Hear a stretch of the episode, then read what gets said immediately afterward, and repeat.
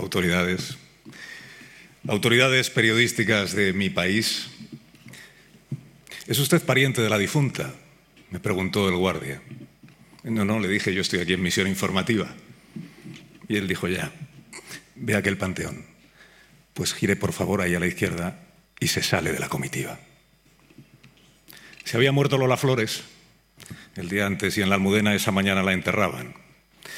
Yo había terminado de presentar mi programa de radio y me ofrecí para hacer de conductor de la unidad móvil porque el redactor que estaba asignado había vuelto a suspender el práctico. La llamábamos unidad porque solo teníamos esa. Y móvil porque moverse es verdad que se movía, carecía de cualquier elemento tecnológico, pero lucía un logotipo enorme en el capó que ponía Radio Voz. Al acceder aquella mañana al cementerio, no por audacia, sino por torpeza, acabé introduciendo aquel utilitario justo entre el coche con las coronas de flores que abría el cortejo y el coche mortuorio con la faraona. Así quedó conformada la cabecera. Florista, Alsina, Lola. Vivo, vivo, no viva. Fue la única vez en mi carrera que me sentí en verdad pionero. Hasta entonces, la reina lo sabe, habíamos visto a los reporteros americanos empotrados con los marines en Irak. Pero el nuestro era el primer medio de comunicación empotrado en un cortejo fúnebre. Con los años se haría costumbre que los medios integraran todo tipo de séquitos, mayormente políticos, bien para sacar en procesión al líder por el que beben los vientos, bien para acompañar en su duelo al líder abatido. A la última noche electoral me remito. Mi gozo de aquella mañana por la intrepidez funeraria que yo había demostrado duró poco. Avanzaba compacto el pelotón de cabeza cuando el guardia municipal me dio el alto y me dijo, es usted pariente de la difunta. Y luego hizo un movimiento inequívoco con el dedo. Cuando yo ya reanudaba la marcha, pronunció esta frase. Primera cita de la noche. Dijo el guardia, el cortejo no es de periodistas. Pronto entendí que al extirparme de aquella escudería me salvó de una suplantación bochornosa, la de aquel que, teniendo que ser solo testigo, actúa como miembro de la comitiva. Me vacunó para siempre de la atracción por lo grupi, por los clubes de fans y por los orfeones. Y por eso hoy, cada día que tengo sentado en mi estudio a un ministro o ministra o aspirante, y me asalta la tentación de bailarle el agua, suena en mi cabeza la frase del guardia que dice, el cortejo no es de periodistas, Alsina. Y yo no bailo. Desde hoy también resonará la voz de Cuco Cerecedo, recordándome que el periodismo español aportó a la cultura universal hace más de un siglo un género autóctono, que es el del elogio a la autoridad competente y a la incompetente también porque no discriminamos. El género reclinatorio. Escribió Cuco, el elogio es una flor que crece en las ásperas laderas del poder y crea adicción. Comienza como un vino que embriaga ligeramente y termina entregando a sus protagonistas a la frenética necesidad de inyectarse la amapola de la adulación en vena.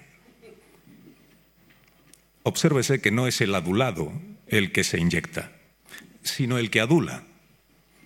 Encontró Cuco un ejemplo inalcanzable de amapolocracia en un diario de Oviedo que informó a sus lectores de que don Pelayo se había aparecido en un caballo al lado de Francisco Franco, y no contento con ello de que al otro lado y en otro caballo se apareció la Virgen de Covadonga.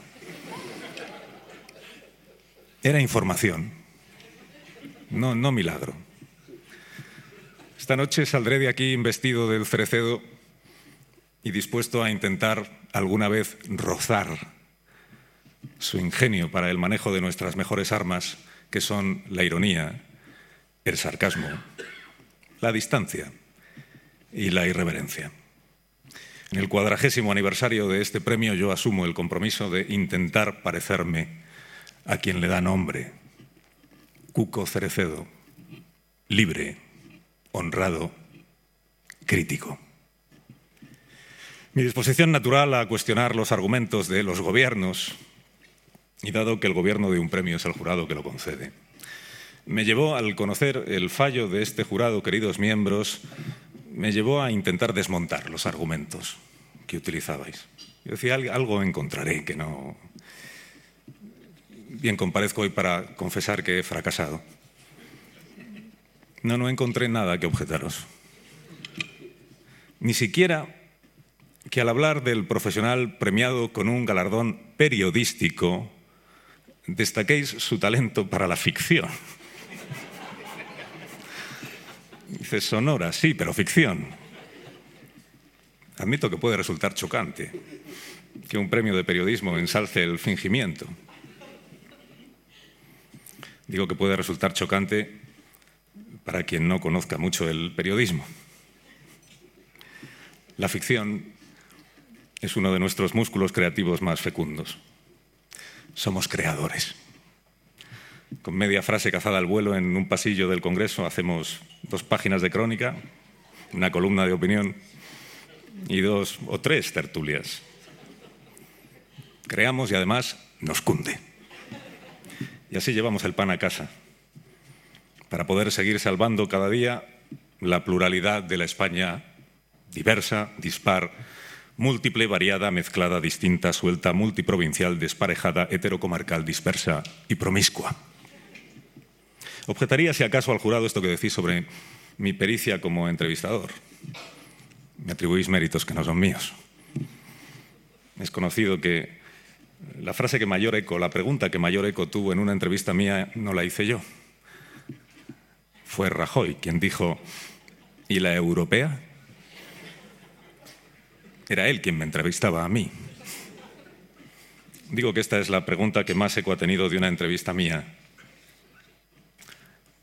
porque lo de Sánchez nunca fue una pregunta. Eh, Waterloo, como sabéis, o Waterloo para los estudiosos de la canción ligera, Waterloo debe su fama al, al duque de Wellington, porque es el lugar en el que pasó la noche previa a la batalla.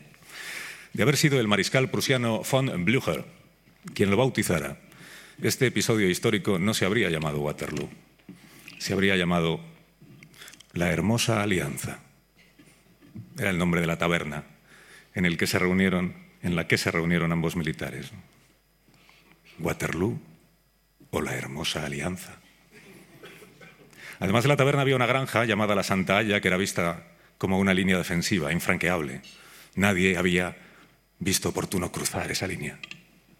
Napoleón lo hizo. Cruzó la línea y se sintió victorioso creyó estar cambiando para siempre su propia historia. No cuento cómo terminó la batalla porque igual alguno no habéis visto aún la película. Dejó dicho Wellington que después de una batalla perdida nada hay más triste que una batalla ganada. Y a mí me contó un dentista que en el gremio a los implantes dentales hoy todavía hay quien los llama dientes de Waterloo. Y la historia es que había saqueadores que provistos de unas tenacillas, terminada la batalla, pues iban arrancándole los dientes a los soldados caídos para luego vendérselos a poderosos desdentados. Durante décadas los ricos europeos sonrieron con los dientes de otros. Tenacillas para arrancarte los dientes uno a uno. Eso es Waterloo. Cuéntese con la mejor de las sonrisas. Dientes, dientes, esto es de la pantoja, me ha dicho Rosa. Dientes, dientes, aunque sean completamente falsos.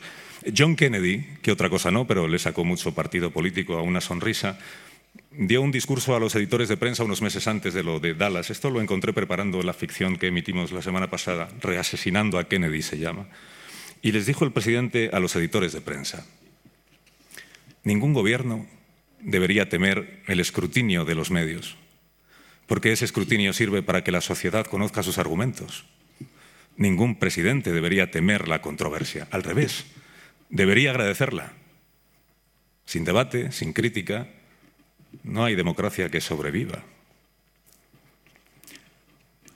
Tampoco os hagáis muchas ilusiones, colegas, porque el resto del discurso era Kennedy metiendo presión a los editores de prensa para que fomentaran la autocensura de sus redactores en aras de la razón de Estado. Y ahora entendéis por qué tantos gobernantes tienen a Kennedy en un altar. Copio a Martin Baron esto que le respondió a Donald Trump cuando el entonces presidente de los Estados Unidos acusó al Washington Post de combatirle insanamente no estamos en guerra, presidente. Estamos trabajando. Copio a la torre. Es nuestro trabajo. Fiscalizar es una parte de nuestro trabajo, no por amargarle la mañana a nadie. Nos mueve el simple y radical apego a la verdad. La verdad frente a la manipulación, la verdad frente a la distorsión, la verdad frente a los cambios de opinión. Nos mueve el valor que le damos a la palabra dada, a la coherencia y a la memoria. Lamento defraudar a quienes piensan que todo es relativo. Mantener la palabra dada no lo es. La coherencia no lo es. El compromiso no lo es.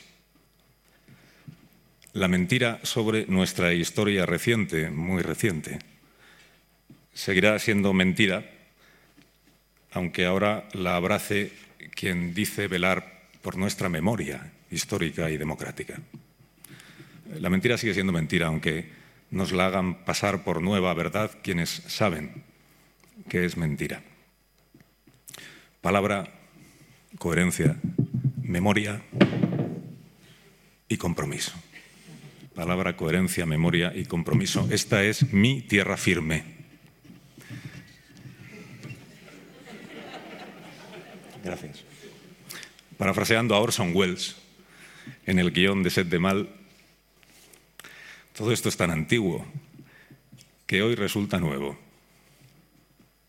Yo no estaría hoy aquí de no ser por el equipo de mi programa, que es el que pica piedra para que luego el presentador haga lo que pueda por lucirse no estaría aquí de no ser por los colaboradores brillantes que han mejorado y siguen mejorando mis programas.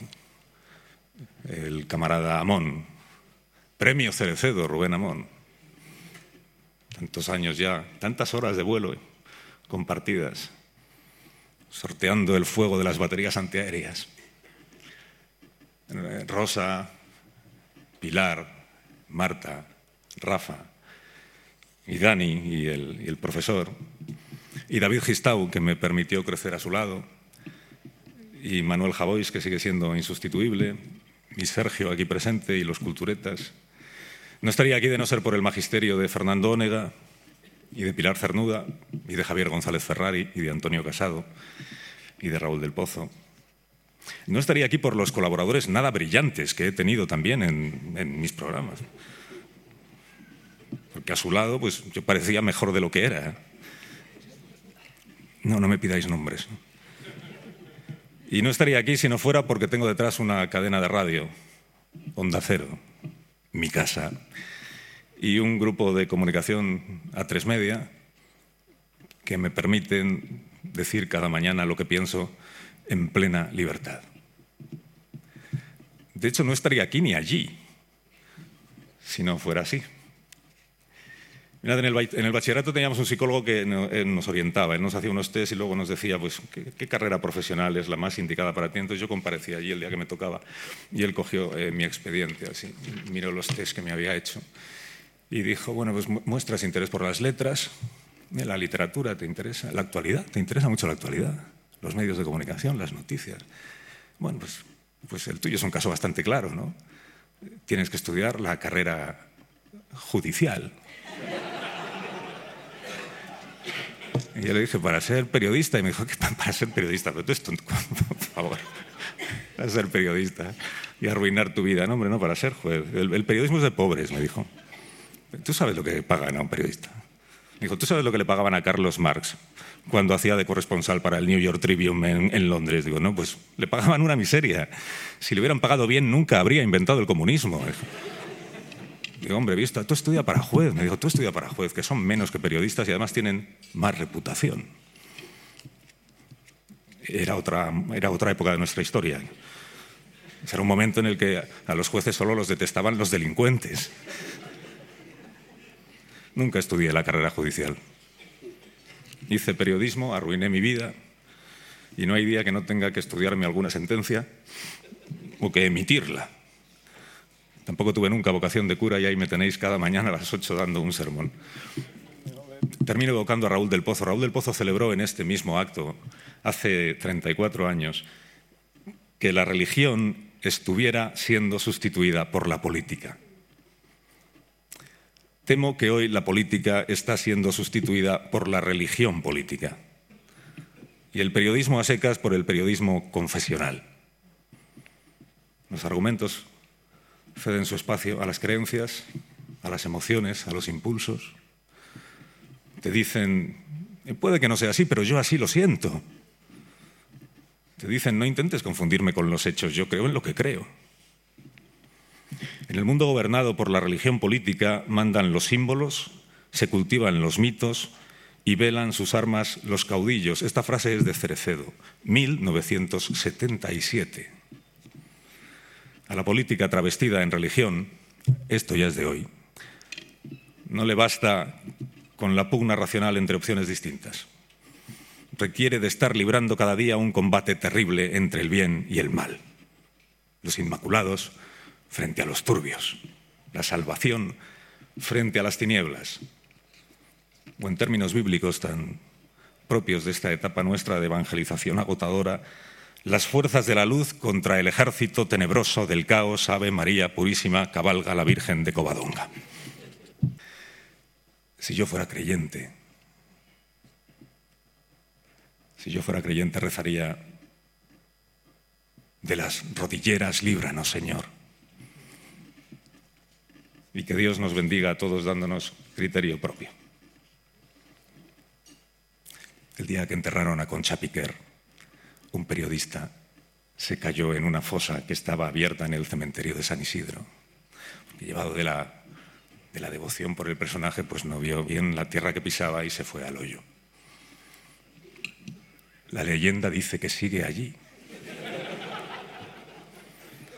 Sigue allí maldiciéndose de no haber hecho su trabajo con más prudencia y más distancia.